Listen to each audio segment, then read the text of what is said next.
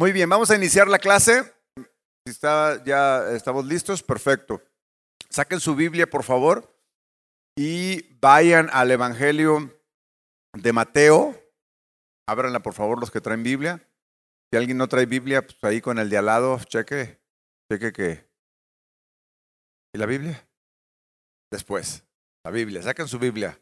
Algunos la traen en su celular, pero bueno, donde la traigan, pero abran Mateo.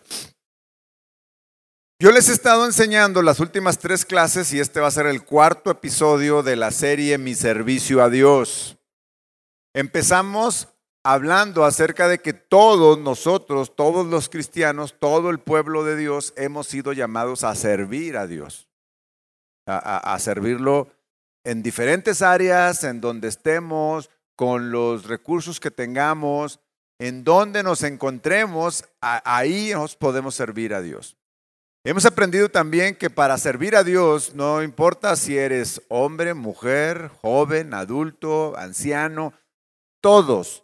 El hecho de haber sido rescatados de parte de Dios del pecado ya nos pone en una posición en donde nosotros debemos de servir a Dios porque ahora Él es nuestro Señor. Y poníamos el ejemplo, si ustedes recordarán, del pueblo de Israel que fue sacado de la esclavitud en Egipto para ir a un monte en donde al llegar a ese monte, al monte de Dios, ahí lo que iba a ser este, el propósito de sacarlos de ahí era que el pueblo iba a servir a Dios. Y ese servicio consistía en muchas cosas, era, es bastante amplio el servicio que le damos a Dios. Empieza primero con honrarlo, con obedecerlo, con seguirlo. Eh, eh, en fin, todo esto es nuestra, nuestra primera responsabilidad de servicio a Dios, que tiene que ver con cosas internas, con creer, con amar, con seguir, con honrarlo, con adorarlo, rendirle culto. Si ustedes se fijan, todas estas cosas, todas estas cosas o estos conceptos de, de servicio tienen que ver con nuestro interior, con nuestra relación, la relación que tenemos directamente con Dios como individuos y únicamente en una relación entre Él y yo. Y ahí empieza nuestro, nuestro servicio a Dios. Ok, hasta aquí eh, todo bastante claro. Después, en el último episodio que estuve yo aquí con ustedes, les hablé ya más acerca de el servicio a Dios desde una posición, una posición que implica servir a Dios mediante el servicio a las personas. Es decir, cada que yo sirvo a las personas, estoy sirviendo a Dios. Hablando específicamente, hablando específicamente de un ministerio, es decir, un, un ministerio dentro de la, de la organización que es la iglesia. Todo esto que está aquí, todos nosotros, todos los que estamos aquí. ¿Me puedes voltear un poquito la bocina para escucharme? Por favor. Todos los que estamos aquí somos la iglesia. La iglesia somos personas. No es un edificio. Muchas personas piensan, gracias, muchas personas piensan que eh, la iglesia es el lugar a donde vamos. Es más, hasta nosotros mismos decimos, vamos a la iglesia, ¿sí o no? Pensando o haciendo alusión probablemente a que la iglesia puede ser un lugar, pero la iglesia no es un lugar. La iglesia es un conjunto de personas que tienen en común algo. Creemos en Cristo. Creemos en Cristo y eso nos hace iglesia. Entonces la iglesia, la iglesia nos movemos. No nos permanecemos en no permanecemos en un solo punto. Cuando nosotros nos vamos de aquí, ya no estamos juntos. Cada quien se va a diferentes lugares de la ciudad, a su casa, con su abuelita, con sus tíos, algunos se van a pasear, algunos se van a comer con sus papás, en fin, la iglesia se, dispersa por todos lados, porque la iglesia somos nosotros. Entonces ya no estamos en conjunto, estamos en lo individual, pero seguimos siendo iglesia. Entonces, esa conducta que tenemos que tener como iglesia o como cristianos no se limita a este lugar. No está limitada ese, ese estándar de conducta a cuando estamos reunidos juntos. No. Como cristianos, Dios nos pone un estándar de conducta, un estándar de cumplimiento a su palabra, de obediencia, para que lo tengamos siempre, aquí o en donde estemos. Entonces, si como, como cristianos servimos a las personas, el siguiente punto es servir Servir en donde estemos, en tu casa, con tus amigos, con tus hermanos, sirves a los demás. Pero cuando hablamos de servir en la organización, en toda esta organización que le llamamos iglesia, debajo de este edificio, en este edificio, implica, implica organizarnos, implica responsabilidades, implica que los que se enlistan o los que dicen yo quiero ser parte de, quiero servir, primero tiene que haber, dijimos, un llamado, ¿se acuerdan? Tiene que haber un llamado, porque antes de ese llamado hubo un don que se te dio, hubo un talento que se te dio y que lo tienes, y entonces como eres consciente que Dios te dio un don, que Dios te dio un talento, y ahora eres consciente en tu oído que escuchaste la voz de Dios diciendo, sírveme, dices, bueno, quiero poner al servicio de Dios este don que Él me dio. Y es entonces cuando llegamos a la situación en la que estamos aquí, por ejemplo, yo, voy a ponerme de ejemplo yo porque yo soy el que está aquí enfrente de ustedes, yo les estoy sirviendo a ustedes. Yo les les sirvo. ¿Cómo les sirvo? Enseñándoles. Pero detrás de esta enseñanza que yo les estoy dando hay horas de estudio, hay horas de preparación. Bueno, aún desde que estoy en mi casa estudiando, orando o leyendo cualquier cosa para, para la enseñanza, ya les estoy sirviendo, aunque no están delante de mí. Cuando llego y estoy delante de ustedes es que entonces ya pongo en operación mi servicio, pero en realidad no empieza aquí. Los chicos que están acá del staff de servidores, ¿ok? Ellos también tienen que prepararse para venir a servirles a ustedes. ¿Y cómo les sirven? Pues prendiendo la luz, haciendo que esté limpio este lugar, acomodando las sillas, levantando la ofrenda, entregando los galardones, cuidando el orden, o sea, hay muchas formas, muchas cosas. Y la semana pasada vimos que aún para eso, que pareciera, que pareciera que, que no tiene tanta, entre comillas, necesidad de un nivel espiritual o de una llenura del Espíritu Santo, pues nos dimos cuenta que, que no, que efectivamente para, aún para servir las mesas, se requiere ser lleno del Espíritu Santo. ¿Sí? ¿Se acuerdan de, Esteban y se acuerdan de, Felipe? Que ellos, además de servir las mesas, predicaban la palabra y eran, y eran usados por Dios. Había milagros, había señales, había prodigios cuando ellos, cuando ellos hablaban. Entonces, se requiere ser lleno del Espíritu Santo hasta lo que aprendimos la semana pasada para servir a Dios en cualquiera de las áreas. Hoy quiero hablarles de un tema, habiéndoles hecho un resumen así súper rápido de las primeras tres, de los primeros tres episodios. Hoy quiero hablarles de una característica que deben tener los servidores de Dios. Una, probablemente alcance a cubrir dos, pero si no lo voy a dejar para después. Pero una de ellas es ser fiel, ser fiel ser un siervo fiel. Ayúdenme un poco. ¿Qué representa para ustedes la palabra fiel? Díganme, ayúdenme un poquito con eso. ¿Qué, qué entiendes por fiel? Por fidelidad. Que siempre permanece. Fiel siempre permanece. Entonces, Joshua,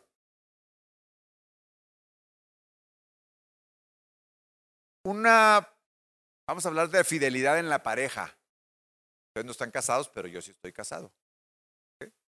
Vamos a hablar de la fidelidad en la pareja. Si yo estoy con mi esposa y siempre permanezco al lado de ella, ¿eso será suficiente para que se cuente como fidelidad mía hacia ella?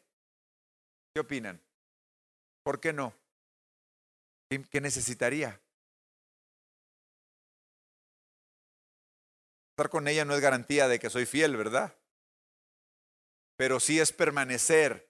¿Pero en qué condición permanecer? A ver, ayúdenme. ¿Qué más, qué más entiendes por ser fiel? Estar para él o para ella. Permanecer, estar para él o para ella. ¿Qué más? ¿Qué más entienden por ser fiel?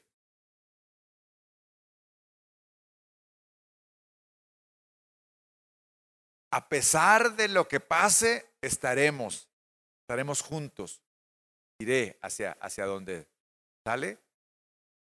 Bien, bueno, vamos a ver lo que significa ser fiel, porque en este, yo, yo quiero poner, agregarle algo más a lo que ustedes acaban de decir acerca de, de ser fiel.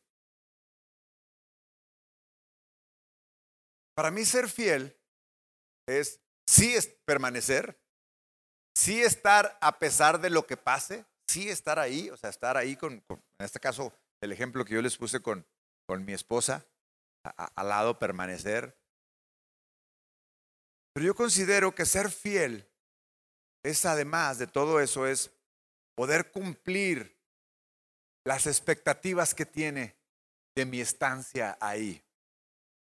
La expectativa que ella tiene de que yo permanezca con ella, que yo pueda cumplir lo que ella espera de mí. ¿Qué opinan de esto? ¿Creen que es importante que sí la persona permanezca, pero que no permanezca solo por permanecer, sino que se esfuerce por agradarle, que se, que se esfuerce por ofrecerle algo que la haga sentirse feliz, algo que la haga sentirse satisfecha y no simplemente, bueno, hay, hay, muchos matrimonios que permanecen juntos, pero parece que, que no están unidos, ¿sí? Que no, que, que, que no se importan unos a otros. Y hay muchos casos de que están juntos, pero pues ni modo, o sea, ya que, ¿sí? Entonces, fidelidad sí abarca muchas otras cosas, pero debemos de estar conscientes que esa permanencia tiene que cumplir las expectativas uno del otro. Entonces vamos a ver, vamos a ver, vamos a hablar de la fidelidad desde ese punto de vista, desde el punto de vista de cumplir la expectativa que tiene el otro.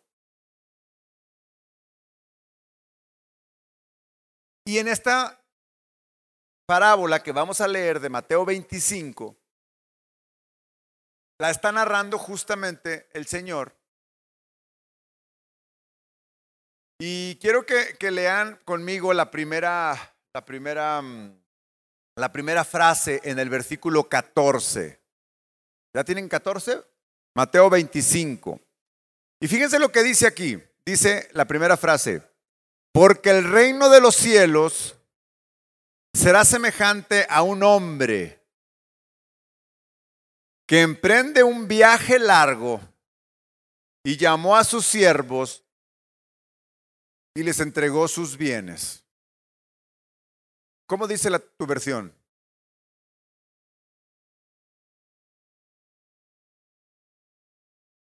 Es la misma versión que tengo yo, ¿verdad? ¿Alguna otra, ¿Alguien tiene una versión diferente? ¿Cómo dice la tuya?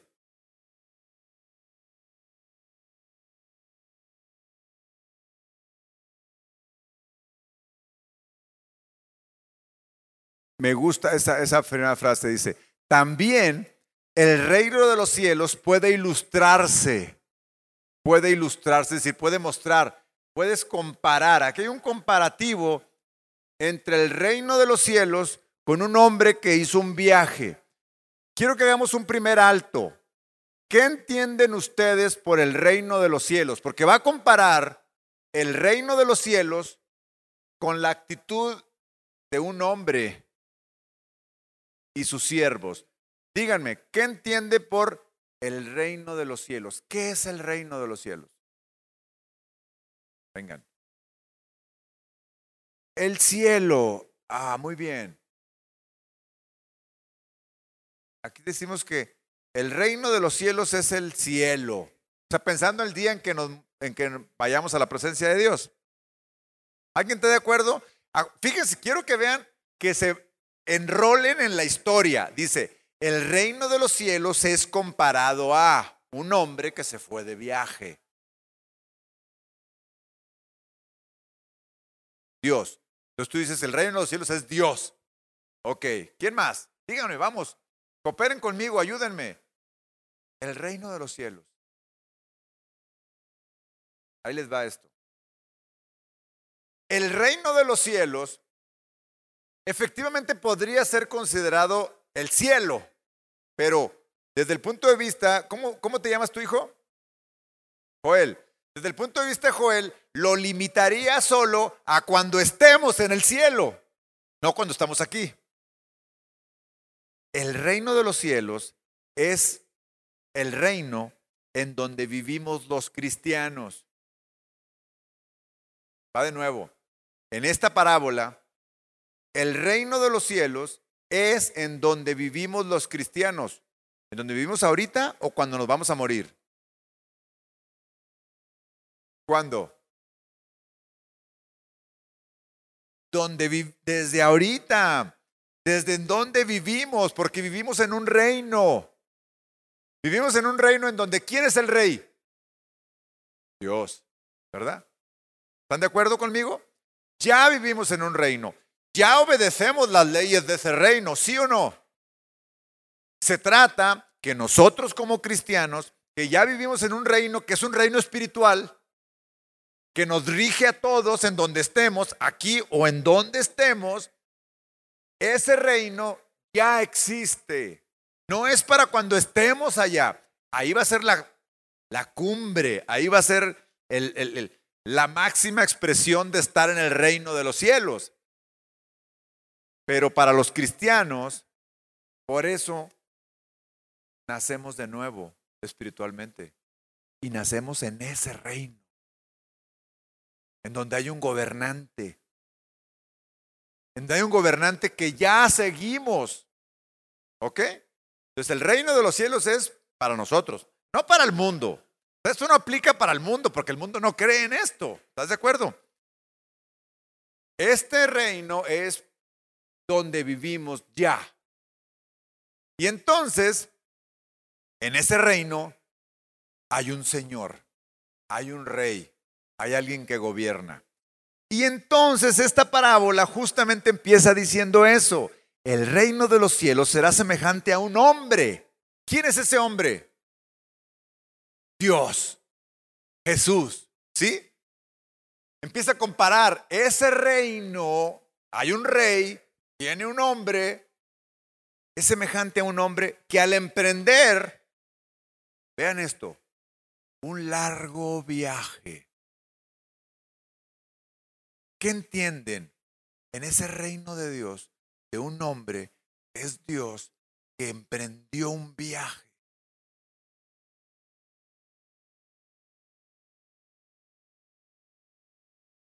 Bien, exacto. ¿Cómo te llamas? Bere, ¿Bere? Melanie, Melanie. Exacto, Melanie. Esta, acuérdense que una parábola es una historia que ejemplifica la realidad. Hay un reino que tiene un rey y lo ejemplifica con un hombre poderoso. Si, leen ahorita la, la, más adelante, es un hombre rico, es un hombre que tiene poder, es un hombre que gobierna, que está aquí, pero se tiene que ir. Se tiene que ir y va a dejar su reino en manos de unos siervos. ¿Sí? Fíjense lo, lo, padre de esta historia. Se me hace hasta emocionante ver cómo este reino de los cielos es ejemplificado así Porque literalmente el Señor vino, cumplió su misión, murió por nosotros, resucitó y se fue. Cuando Él se fue, cuando Él se va, dice que los discípulos lo veían irse. En las nubes se desaparecía. Y luego se aparecieron unos ángeles y les dijeron a los discípulos, ¿qué ven? Ese mismo Jesús que ven irse, ¿qué les dijo? Así mismo volverá. Esa es la historia.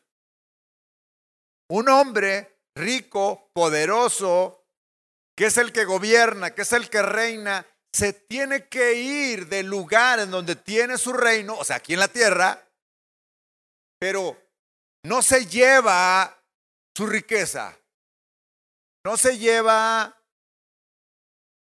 lo que posee aquí. Y entonces, ese reino de los cielos es donde vivimos, ese hombre es Dios, se va a ir y tiene unos siervos. ¿Quiénes son los siervos? ¿Quiénes son los siervos? Los cristianos, los que estamos bajo su reino. ¿Quiénes son los siervos, Joshua? Nosotros, esa respuesta estaba esperando. No los cristianos, o sea, nosotros somos los cristianos. Nosotros que hemos decidido vivir bajo ese reino. Entonces, habiendo dicho esto, Dios, un hombre poderoso, rico, que tiene bienes, se va a ir de viaje, pero regresará. Y entonces le dice a todos sus siervos, a todos sus siervos, ahí les voy a encargar mi reino.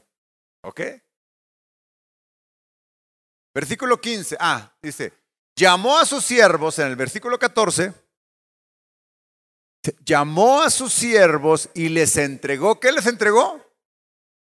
Sus bienes. ¿Qué son los bienes?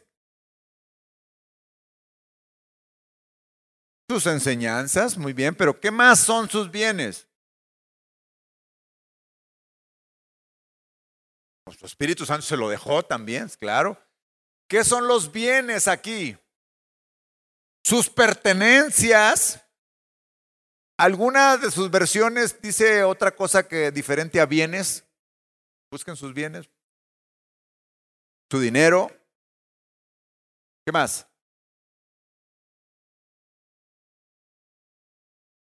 Sus bienes puede ser ejemplificado con dinero, con propiedades, pero quiero que se den cuenta que en este ejemplo, el Señor justamente pone, para que todos entendamos, pone como ejemplo el dinero, efectivamente.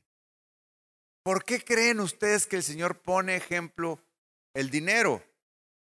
Dice en el versículo 15, fíjense, a uno dio cinco mil monedas, dinero, ¿sí?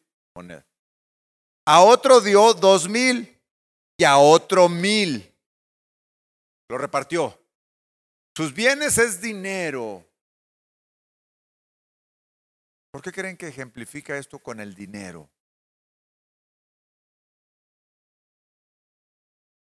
Porque es algo que tiene valor. Porque es algo que todos en mayor o, menor medida tenemos o necesitamos o trabajamos para obtenerlo, ¿sí o no? Todos ustedes para venir hoy aquí tuvieron que gastar dinero. A lo mejor no se han dado cuenta. Si viniste con tu papá y no tuviste que sacar una moneda para subirte al, o, tu tarjeta para pasar en el, ¿cómo se llama? El, el tren ligero. Pero ¿quién de ustedes viene y tuvo que sacar una moneda para el camión? o para el tren ligero. O tu papá ir a la gasolinera a ponerle gasolina al carro. O sea, no hay forma de llegar aquí sin gastar dinero.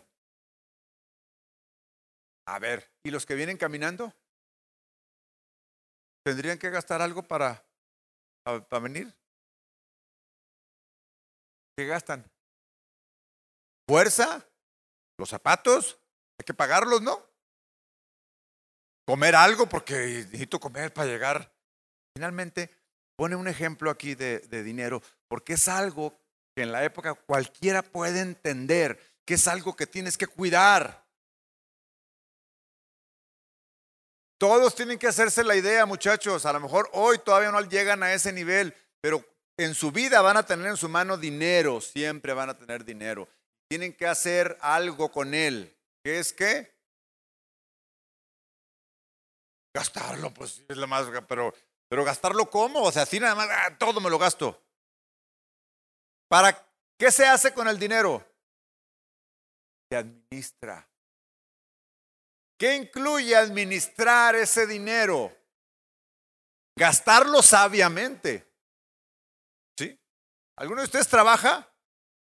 ¿Te pagan a la semana, al mes o cada 15? A la semana. ¿Llegas el, viernes o el sábado? El sábado, llegas bien contenta, ¿no? Porque es el día de paga.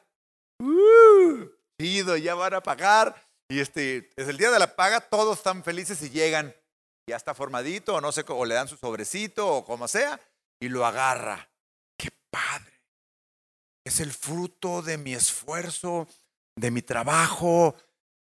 ¿Y ahora qué hago? Vámonos al cine ¡Uh! con el dinero y, y vámonos, vente conmigo, Joshua. Un hot dog y unos nachos y... ¿Haces eso? No. Porque eso te tiene que durar toda la semana, ¿sí o no? Porque hasta la otra semana vuelves a recibir. Pero administrar mal los bienes puede llevar a las personas a la pobreza, a la pobreza. ¿Puede alguien tener mucho dinero y administrarlo mal, llegar a la pobreza? Hay muchos ejemplos, muchos ejemplos. ¿Por qué? Por ejemplo, una, una forma de malgastar tus bienes, ¿cuál podría ser? Endeudarse. Me gusta este ejemplo. ¿Qué significa endeudarte? Deberle a una persona, pero ¿cómo le haces para endeudarte? Ah, pidiendo, una forma es pidiendo prestado. ¿Me prestas 10 pesos? Ándale, préstame 10 pesos. Tú, llegas, ok. Si se te acabó, el, el martes se te acabó lo de la semana y si necesitas, mamá, hermano, ¿me puedes prestar? Entonces tu hermano dice, sí, yo te presto. No sé, a lo mejor gana 500 pesos o 1000 pesos a la semana. Yo te presto 500. Y pues chido, ya tienes para pasar la semana. Pero ¿qué crees? El sábado que te paguen, ya lo debes. Entonces, ya no es tuyo. Ah, entonces, todo el esfuerzo que tuviste para ganarte eso, resulta que ya no es tuyo, lo gastaste antes de tenerlo. Nunca se endeuden. Ajustense a gastar lo que tienen. Pues una forma de no endeudarte es no gastes más de lo que tienes. Siempre tienes que saber cuánto tienes o cuánto vas a tener y nunca más allá de eso. Ah, pero no me alcanza. Entonces, ¿qué tengo que hacer si no me alcanza? ¿Eh? Ahorrar, pero si ahorro no me alcanza, menos, pues no me alcanza lo que gano. Tiempo extra, o sea, más esfuerzo, ¿no? ¿Puedes ganar más? Sí. ¿Cómo? Tiempo extra. Entonces, ¿eso qué implica? Más esfuerzo. ¿Cómo puedes ganar más? Además de tiempo extra invirtiendo. ¿Cómo, ¿Cómo se invierte? ¿Alguien sabe lo que significa invertir? Eso está muy sofisticado, pero así es. Pero una forma de invertir es, la gente necesita, dime hijo. Ah, muy bien, mira, él sí sabe. Comprando dólares y pesos y monedas y dices, la compro. La inversión es compras algo a un peso, de tal manera que yo la pueda vender a 1.20. Para que esos 20 centavos sea la utilidad. Entonces ya invertí. Pero ¿qué pasa si yo lo compro a peso y lo vendo a 80 centavos? Perdí, no hay inversión. De tal manera que siempre que quieras ganar más, tienes que esforzarte más, tienes que ponerle habilidad a algo. Estudia algo más sofisticado, que paguen mejor. Haz un negocio que puedan. Entonces, ese es. Ahora, ¿por qué quiero darles toda esta explicación? Porque está poniendo como ejemplo dinero, porque el dinero es alguien que todo mundo puede entender que si tiene y lo malgasta, se va a empobrecer va a sufrir. No está cumpliendo con la función que tiene que es, todos debemos aprender a administrar el dinero. Cambiándole, todos debemos aprender a administrar los bienes, los recursos y en esto en particular, los dones. Porque estamos hablando del servicio. Entonces, cuando hable de dinero, piensa en el don que tienes. Piensa en el talento que Dios te dio. Porque entonces dice aquí en el versículo 15, a uno dio cinco mil monedas, a otro dio dos mil monedas y a otro dio mil. Si lo cambiamos a talento, ¿qué significa? A uno le dio mucho talento, a otro le dio más o menos y a otro le dio poquito, pero le dio. Se lo, lo repartió. Pero me gusta mucho algo que dice aquí. Más adelante, dice, a cada uno dio conforme a qué? A su capacidad. O sea que, fíjense muy bien, Dios es el que da los talentos. ¿Están de acuerdo? Dios conoce la capacidad de cada quien. Y Dios confía en la capacidad de cada hombre o mujer y no espera más de lo que cada uno es capaz de dar. Conoce la capacidad. Porque la capacidad de uno y de otro puede variar de acuerdo, por ejemplo, a su edad. Uno que es más chiquito tiene ciertas capacidades, pero alguien que es mayor, que es maduro, que es adulto, tiene otras capacidades. Entonces Dios a cada quien le da conforme a lo que Dios conoce de tu corazón y sabe de lo que eres capaz y no espera más de ti que esto que te está dando, esto que te está confiando. A mí me dio otras cosas, puede ser más o puede ser menos, y no es que me esté comparando contigo. Aquí el punto no es voltear a ver por qué le dio cinco mil y nada más, y a, y a ella dos mil, ¿por qué? No, no, no.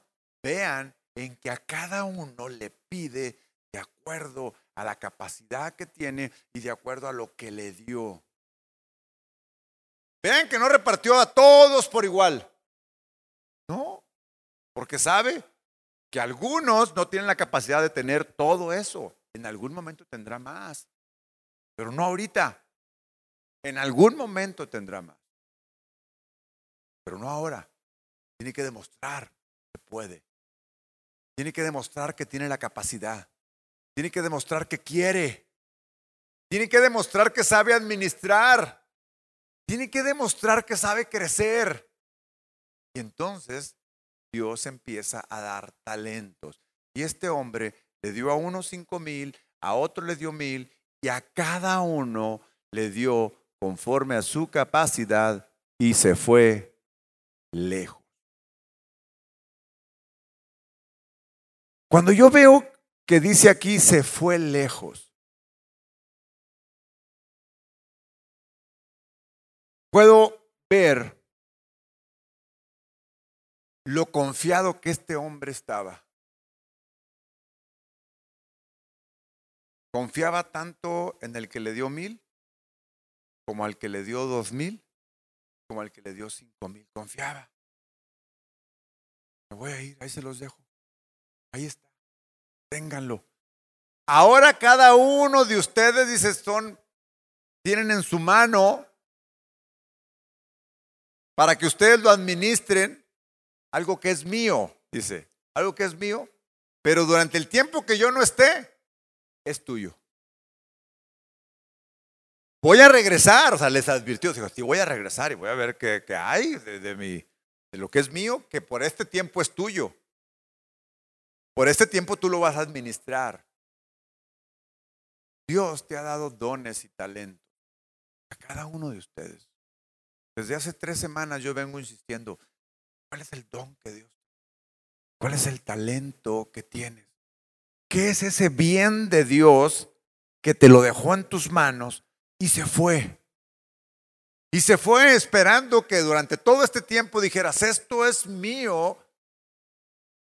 pero tengo que regresarlo en algún momento. Tengo que ponerlo nuevamente en aquel que me lo, que me lo dejó en mis manos. ¿Cuál es? ¿Cuál es ese don? ¿Cuál es ese talento? ¿Qué son esos bienes que Dios te dejó en tus manos? ¿Qué es? Bueno, aquí ejemplifica dinero. Pero para el servicio a Dios, hablando desde un ministerio, pues no es dinero. No son bienes materiales, sino es un talento, un don. Entonces Dios es el que da los talentos, Dios conoce la capacidad de cada quien y Dios confía en la capacidad de cada quien y espera solo, espera de él o de ella, solo lo que le dejó, no más. Y el hombre o la mujer o el joven es quien administra. Entonces, cada uno de nosotros somos responsables de administrar esos dones, esos talentos y esos bienes.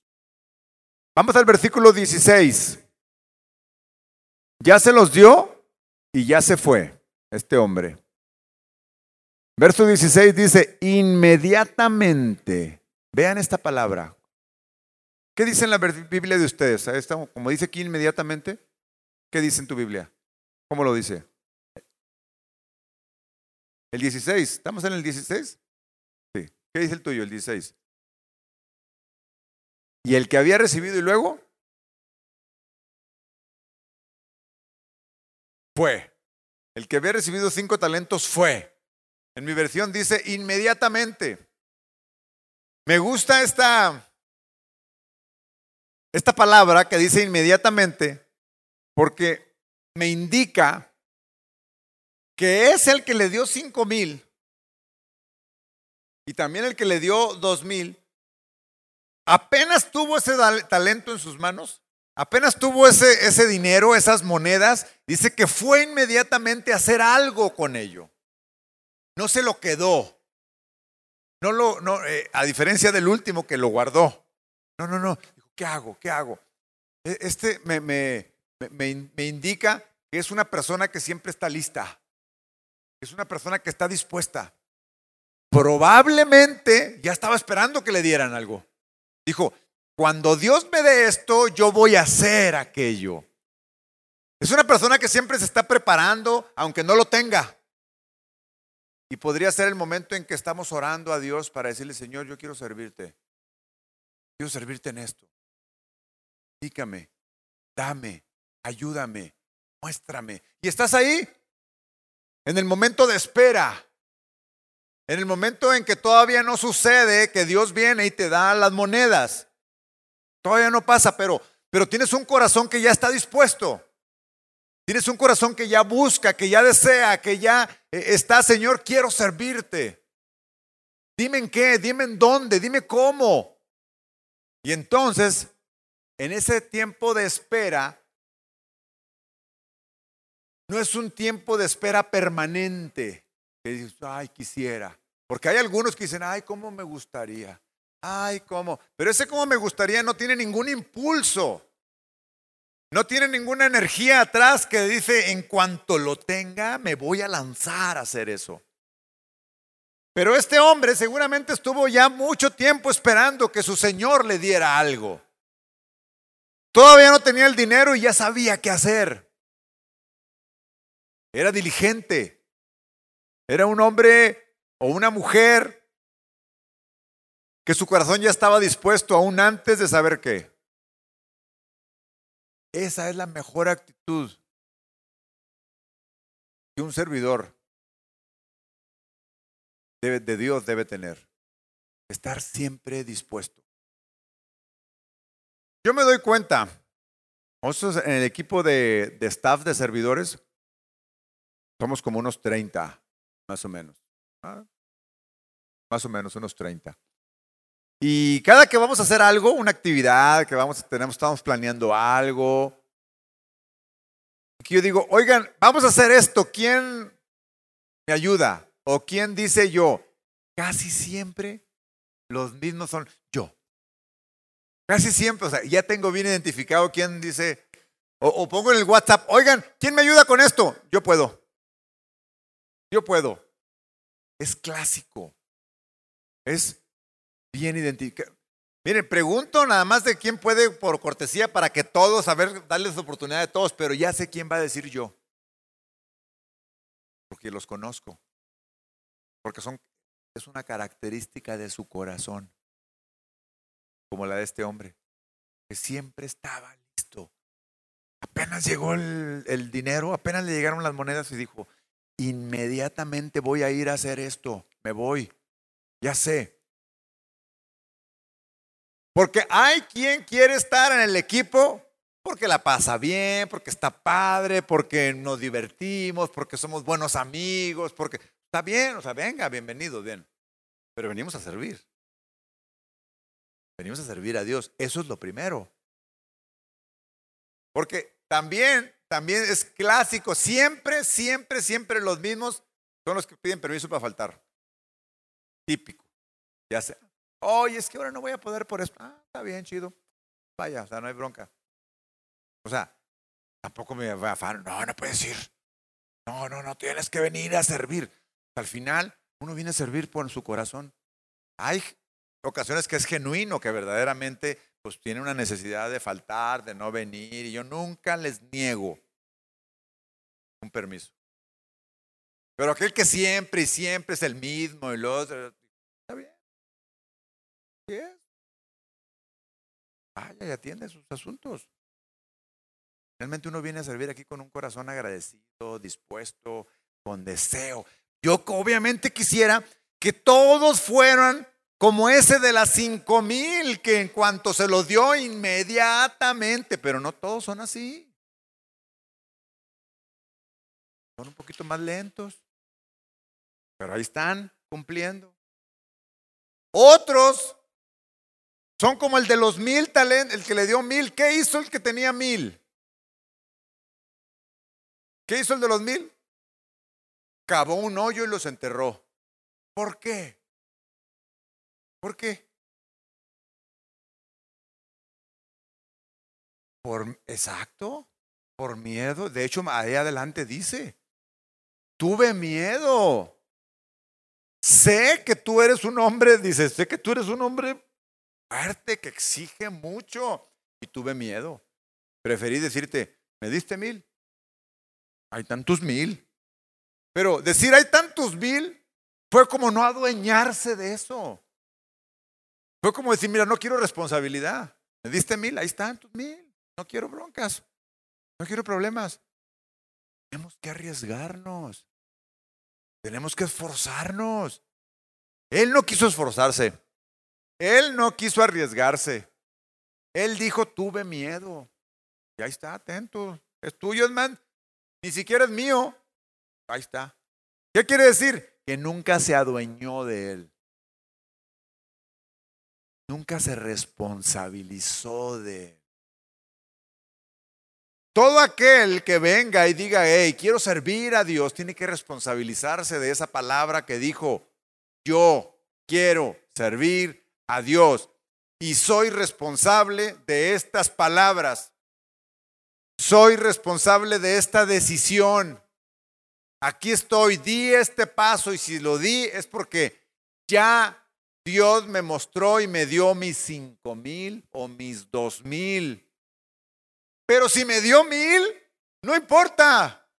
Lo voy a poner a trabajar los mil que me dio. Cosa que no hizo él. Lo escondió. Lo guardó. De la misma manera, el que había recibido dos mil ganó también otros dos mil. Pero el que había recibido mil fue y cavó en la tierra y escondió el dinero de su señor. Después de mucho tiempo vino el señor de aquellos siervos y arregló cuentas con ellos. Me gusta esta expresión porque dice, ven, vamos a arreglar cuentas. E, e, esta, esta frase, vamos a arreglar cuentas, está... Cuando mi mamá tenía algo, cuando yo había hecho algo malo y que mi mamá me hablaba arreglar cuentas, tenía cierta frasecita, no sé si a ustedes les, toca con sus mamás. Antonio, ven para acá. Oye, ese ven para acá. Ya sabía que ese ven para acá. y me había dicho Antonio. ¿Cómo creen que me decían cuando era niño yo?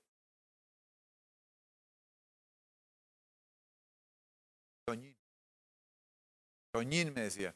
Porque mi papá se llama Toño también. Entonces, para diferenciar entre Toño, yo era Toñín. Mis tías todavía me dicen Toñín, todavía me dicen. Ya voy a cumplir 60 años y me dicen Toñín todavía. Pero si mi mamá decía, Antonio, ven para acá, era, ven, tenemos que arreglar cuentas. ¿Cómo te dicen a ti? Cuando sientes que tu mamá o tu papá está, ¿qué expresión tiene? ¿Tiene? ¿Sí tiene una expresión? ¿Tu papá tiene una expresión o tu mamá? Para ti. ¿Quién me la comparte? Erandi, ven para acá. Ándale, Abdien, ven aquí, tómala. Es así, ya, ya, olvídalo. ah, tenemos que hablar. Uy, uy, uy. Tenemos que hablar es Paola, ven para acá. Tenemos que hablar. Ven aquí. Qué miedo. Se me puso chinita, me puso chinita la piel. Qué miedo que Dios me diga, ven, vamos a arreglar cuentas tú y yo. Uy. ¿Da miedo, no? ¿Cuál es el talento? ¿Cuántos? ¿Mil? ¿Dos mil? ¿Cinco mil? ¿Cuántos te dio? ¿Ya sabes cuántos te dio? ¿Ya? ¿Ya sabes cuántos te dio? Pero estás esperando que... ¿Estás con tu manita así? Aquí estoy, Señor. Dame los que tú quieras. Los voy a poner a trabajar. Entonces aquí dice, Después de mucho tiempo vino el señor de aquellos siervos y arregló cuentas con ellos. Cuando se presentó el que había recibido cinco mil monedas, trajo otras cinco mil monedas y dijo, Señor, me entregaste cinco mil monedas, he aquí he ganado otras cinco mil. Su señor le dijo, bien, siervo bueno y fiel. ¿Se acuerdan que íbamos a hablar del siervo fiel? ¿Por qué le dice siervo fiel? Cumplió con sus Claro, cumplió con lo que esperaba eh, su Señor de él. Bien, buen siervo fiel, ven, ven, dice. Sobre poco has sido fiel, sobre mucho te pondré entra en el gozo de tu Señor. Eso se lo dijo a quién? Al de los cinco mil. 22. Y cuando se presentó el que había recibido dos mil monedas, dijo, Señor, me entregaste dos mil monedas, he aquí he ganado otras dos mil. Versículo 23. Su Señor le dijo, Bien, siervo bueno y fiel. ¿Qué le dijo al de las cinco mil? Le dijo lo mismo. O sea que si pensamos en que esa frase que Dios les, les da es como su premio, un premio de reconocimiento. ¿A quién le gusta que le reconozcan lo que hace bien? Está padre, ¿no?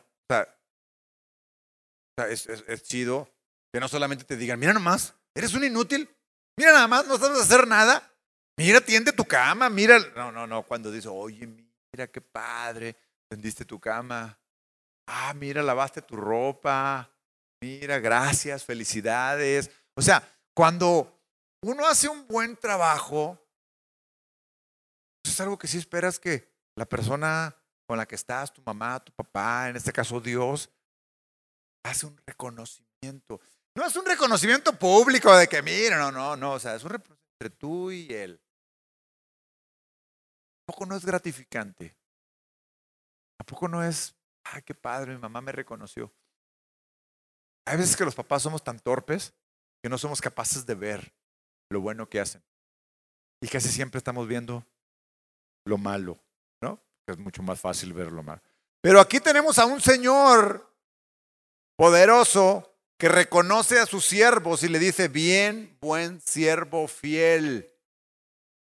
Y me llama mucho la atención que le dijo lo mismo al que ganó cinco mil que al que ganó dos mil. No hizo acepción.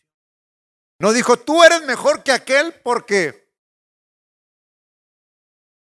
ganaste cinco mil. Bien. Tan fiel eres tú porque de ti esperaba cinco mil y de ti esperaba dos mil. Cumplieron mis expectativas los dos. Pues ahí no hizo excepción de personas, ¿verdad? Bien. Pero cuando se presentó el que había recibido mil monedas, dijo, Señor, yo te conozco que eres un hombre duro que coseches donde no sembraste y que recoges donde no esparciste. Y como tuve miedo, fui y escondí tus mil monedas en la tierra. Aquí tienes lo que es tuyo. Punto número uno. No le debe nada a su Señor, ¿verdad? Le regresó lo que es de él. Aquí está. Pero punto número dos, no cumplió con la expectativa que tenía su Señor. Entonces, un punto en contra de él es que no cumplió. Su señor respondió y le dijo, siervo malo, perezoso, ¿sabías que cosecho donde no sembré y que recojo donde no esparcí? Por lo tanto, debías haber entregado mi dinero a los banqueros y al venir yo, habría recibido lo que es mío con sus intereses. Por tanto, dice, quítenle las monedas y denlas al que tiene diez mil monedas. Porque a todo el que tiene le será dado y tendrá en abundancia, pero el que no tiene, aún lo que no tiene le será quitado. Al siervo inútil, échenlo en las tinieblas de afuera. Allí habrá llanto y crujir de día. Al final, el que no cumplió la expectativa tuvo un castigo o tuvo un... tuvo que pagar las consecuencias. Y las consecuencias fue quitarle. Pero la consecuencia más, más grave que hay ahí es la pérdida de la confianza. No puedo confiar en ti. No puedo dejarte algo esperando que hagas algo. Y eso pasa en el ministerio inclusive. Es clásico, a ver, que, que a unos hasta parece que a unos se le carga más la mano dándole más cosas y más cosas y más cosas. Pero ¿por qué se le da más cosas? Porque ha demostrado que puede. Porque ha demostrado que quiere. Porque ha demostrado que tiene capacidad o porque ha demostrado que se quiere preparar, que se quiere esforzar. Y aquel que le saca la vuelta a la responsabilidad, como cuando digo, oiga, ¿quién ayuda a esto? Y es, hasta se esconde, que no me vean. Se esconde un poquitín, le saca la vuelta. Como aquel que se sienta siempre hasta atrás, que dice, no, porque acá no me preguntan. Casi siempre es igual también. No, siéntense adelante, no tengan miedo. Así es en el servicio exactamente igual, pero con todos Dios trabaja igual. Todos Dios les da esa oportunidad. A todos Dios les da el talento. Les da algo de su riqueza, algo de lo que tiene.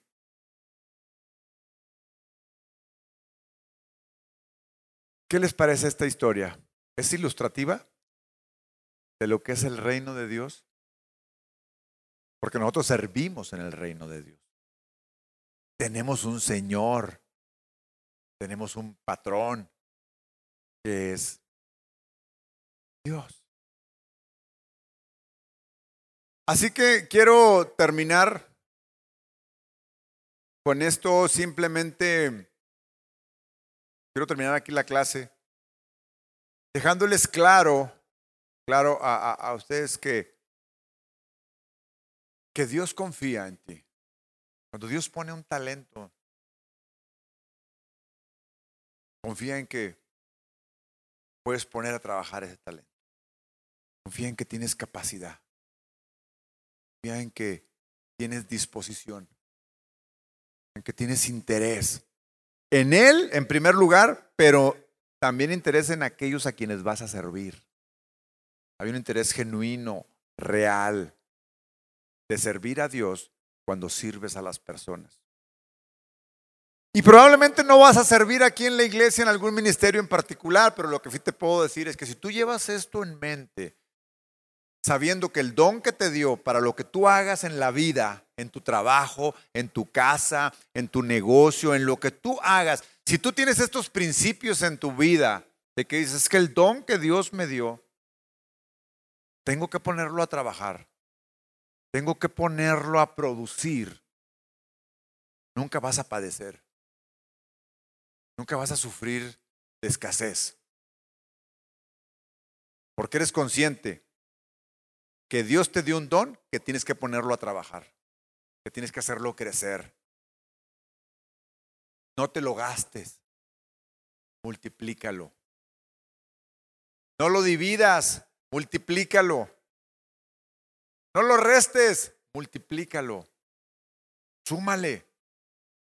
Haz que ese don crezca.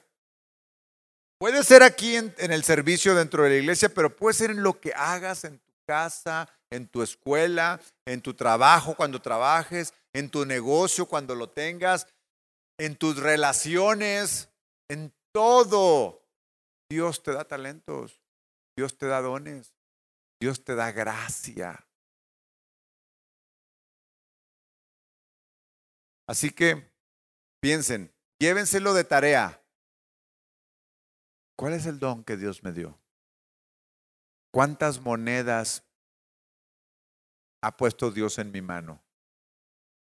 ¿Qué voy a hacer? ¿Las voy a guardar o las voy a poner a producir? Amén. Cierren sus ojos, vamos a orar. Te doy gracias, Señor, porque eres bueno. A estos jóvenes, Señor, tú les has dado tu amor, tu gracia, tu perdón. Y también has puesto en sus vidas dones, talentos. Ayúdalos, Señor, por favor, a que ellos crezcan, maduren y te regresen el doble de lo que tú has puesto en sus manos. Que no tengan miedo, que confíen en ti y que se arriesguen, porque contigo no hay riesgo. Contigo todo es ganancia. Gracias, Señor en el nombre de tu Hijo Jesús. Amén y amén.